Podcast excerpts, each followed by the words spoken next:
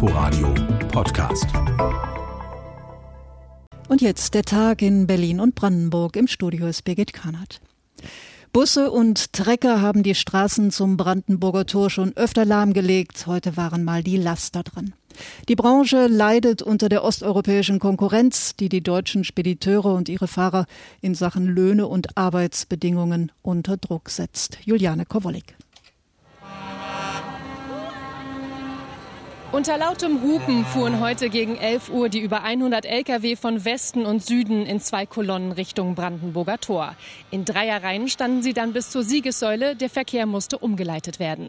Unter dem Motto Geiz war geil protestieren die Logistiker für faire Löhne. 600.000 Arbeitsplätze in der Logistikbranche in Deutschland seien gefährdet, darunter 41 Prozent in kleinen Unternehmen. Zum einen sei der Preisdruck der Großkonzerne sehr groß, sagte Spediteur Markus Grenzer, der 80 Lkw in seiner seiner Flotte hat. Wir haben aktuell ca. 50 Prozent äh, Einbruch, äh, was die Aufträge angeht. Jeder muss sparen momentan und wir sind halt das letzte Glied in der Kette und er wird halt noch mal mehr gedrückt. Zum anderen würden vor allem osteuropäische Subunternehmen zu Dumpingpreisen fahren und dabei die arbeitsrechtlichen und sozialen Mindeststandards nicht einhalten. Das heißt, hat die osteuropäische Spedition eine Briefkastenfirma in Deutschland, kann auch dort seine Pause machen weil die Jungs sind teilweise auch monatelang unterwegs in dem LKW und kommen einmal im Jahr nach Hause und das sind auch für die Fahrer selbst aus Osteuropa ja, menschenunwürdige Zustände. Die Forderung deshalb ein einheitlicher Mindestpreis für Komplettladungen, außerdem mehr Großkontrollen der bestehenden Gesetze, zum Beispiel bei den Lebensmittelkonzernen und den Versandhäusern. Außerdem höhere Strafen für die Unternehmen, die sich nicht an geltendes EU-Recht halten. Erst Anfang Juli wurde im EU-Parlament das Mobilitätspaket beschlossen, das die Arbeitsbedingungen der Lkw-Fahrer in der EU verbessern soll. Darin wurden unter anderem die Ruhe- und Rückkehrzeiten neu geregelt es wird in den nächsten Jahren schrittweise in Kraft treten. Die deutschen Spediteure heute sagen aber, dann könnte es für sie bereits zu spät sein. RBB-Reporterin Juliane Kowolik. Die Brandenburger AfD beschäftigt uns weiter. Morgen will das Bundesschiedsgericht entscheiden, ob Landeschef und Flügelmann Andreas Kalbitz in der Partei bleiben darf. Aber nicht nur auf der Landesebene gibt es Verwerfungen. Die AfD Bernau hat es in die Schlagzeilen geschafft, weil sie eine frühere NPD und DVU-Stadtverordnete in ihren Vorstand aufgenommen hat. Was machen die anderen Parteien jetzt mit der Lage? Fred Pilarski hat sie gefragt. In Bernau entsteht demnächst ein neues Wohngebiet für 5000 Menschen. Bei der Planung waren viele Punkte zunächst strittig.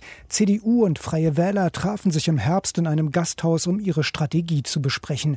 Sie waren nicht allein, räumt Daniel Sauer, CDU-Fraktionschef, ein. Es gab eine Abstimmungssitzung, äh, in der gemeinsame Ideen und Gedanken ausgetauscht wurden und die am Ende nachher auch in einem äh, Antrag zur Sache gemündet haben. Ähm, bei dieser Beratung saßen auch Vertreter der AfD mit am Tisch ob so viel Zusammenarbeit auch nach dem Eintritt einer früheren NPD-Abgeordneten in den Bernauer AfD-Stadtvorstand möglich ist, lässt der CDU-Vertreter offen. Die AfD Bernau muss sich entscheiden, ob sie Verantwortung für die Gestaltung unserer Stadt übernehmen möchte oder ob sie den Weg, den sie da jetzt offensichtlich mit Teilen des äh, konservativen Flügels beschreiten möchte, ob sie diesen Weg wählt. Den Linken in Bernau, die auch den Bürgermeister stellen, ist das zu unentschieden. Ich hoffe wirklich, dass das jetzt aufhört, sagt der Stadtverordnete Matthias Holz. Man kann mit jedem reden von, von uns und man muss es nicht mit den Rechtsextremen tun. Und das ist nun wirklich mehr als eindeutig. Unter den Kommunalpolitikern von Bernau hat das Nachdenken über den Umgang mit der AfD nicht erst jetzt eingesetzt.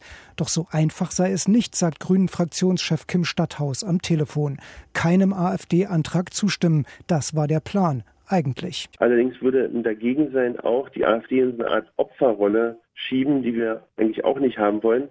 Deswegen ist es halt so unglaublich kompliziert, politisch korrekt vorzugehen. Das ist doch nur Theorie, sagt dagegen Jörg Arnold von den Freien Wählern. Wir sehen im Moment aufgrund der Entwicklung in der AfD keine gemeinsame Zusammenarbeit. Man sieht ja auch, dass die AfD landesweit vom Verfassungsschutz beobachtet wird und äh, wie sie sich weiter radikalisiert in Richtung rechts. Und da sehen wir auch in der Zukunft keine Möglichkeit der Zusammenarbeit, auch wenn es grundsätzlich richtig sein könnte. Aber es gab bisher gar keine Anträge von der AfD. Und wenn sie so weiterarbeiten wie bisher, brauchen wir diese Diskussion noch gar nicht führen.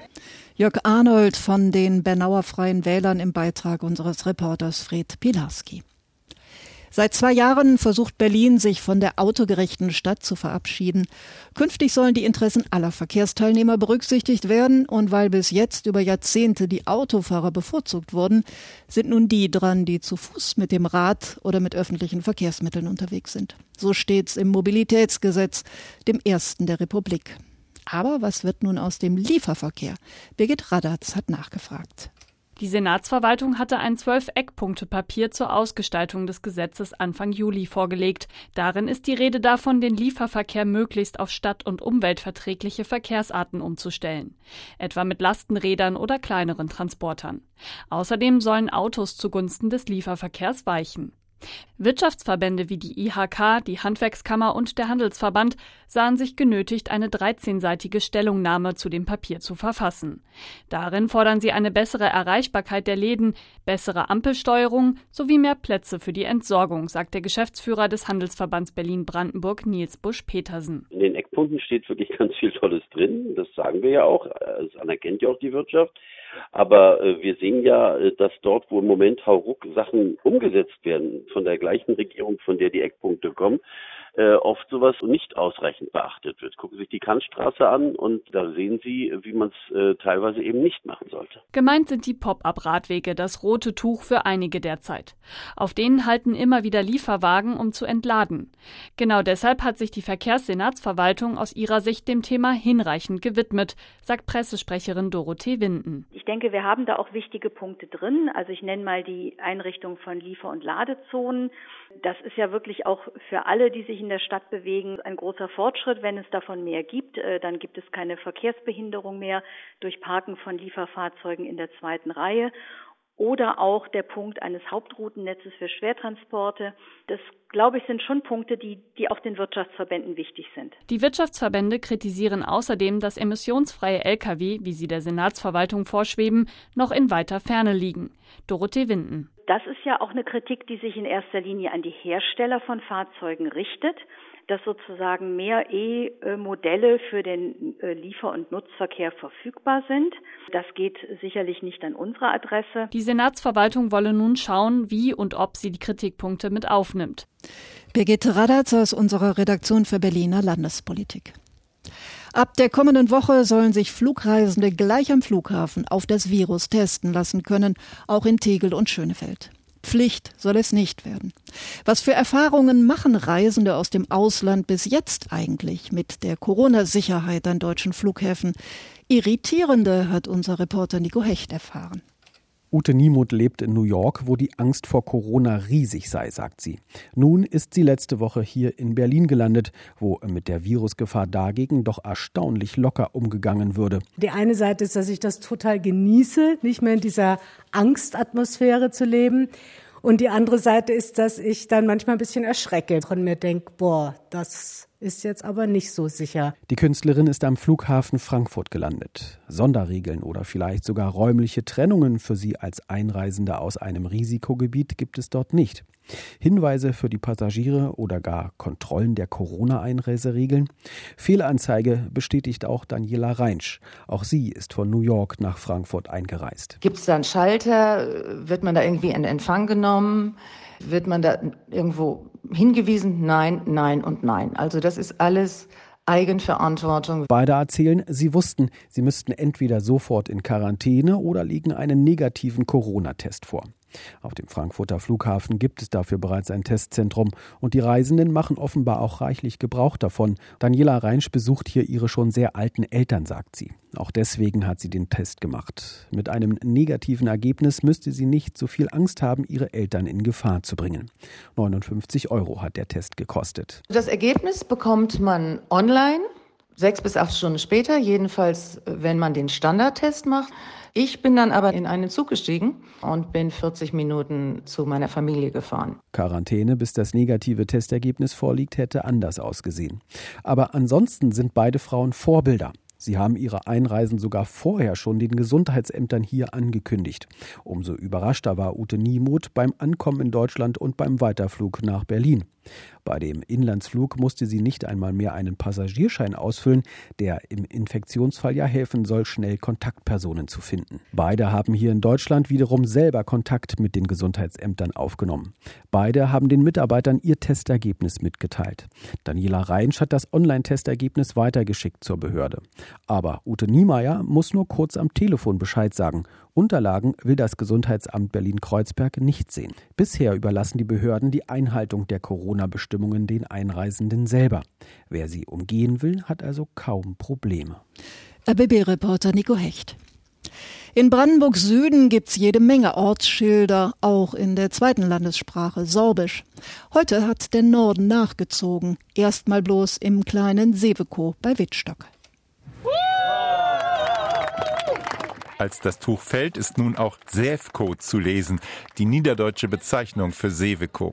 Tatkräftig geholfen beim Enthüllen haben die Jüngsten von der Kinderschule für Niederdeutsch, wie dieser junge Mann. Äh, ich heet Finn Hirschmüller, bin acht Jahre alt und lebe in Sävko. Das ist schon schön stolz, ein stolzer Tag. Heidi Schäfer strahlt heute ganz besonders. Plattdeutsch für die Kleinsten in Kindergarten und Schule, Plattdeutsch in der Pflege, überall engagiert sie sich. Angefangen habe das vor 25 Jahren. Oh, wie hier in Säfko auf den Tisch haut hem und hem sagt, wie mün wir tun, sonst geht unser Spruch, ja, sonst geht sie inner. Und untergehen soll das Niederdeutsche nicht. Dafür setzt sich auch die Landesregierung ein.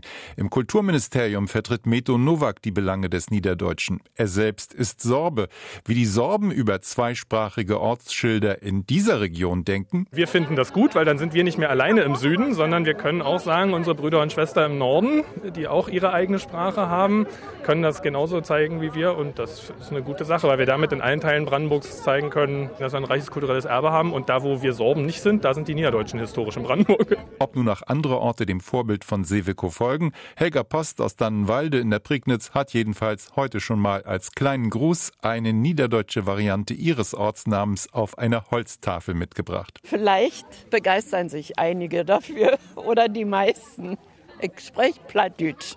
Ich habe das noch von Mutter und Vater erlernt. So konnte sie wie viele kräftig einstimmen in den Gesang am Schluss der kleinen Zeremonie.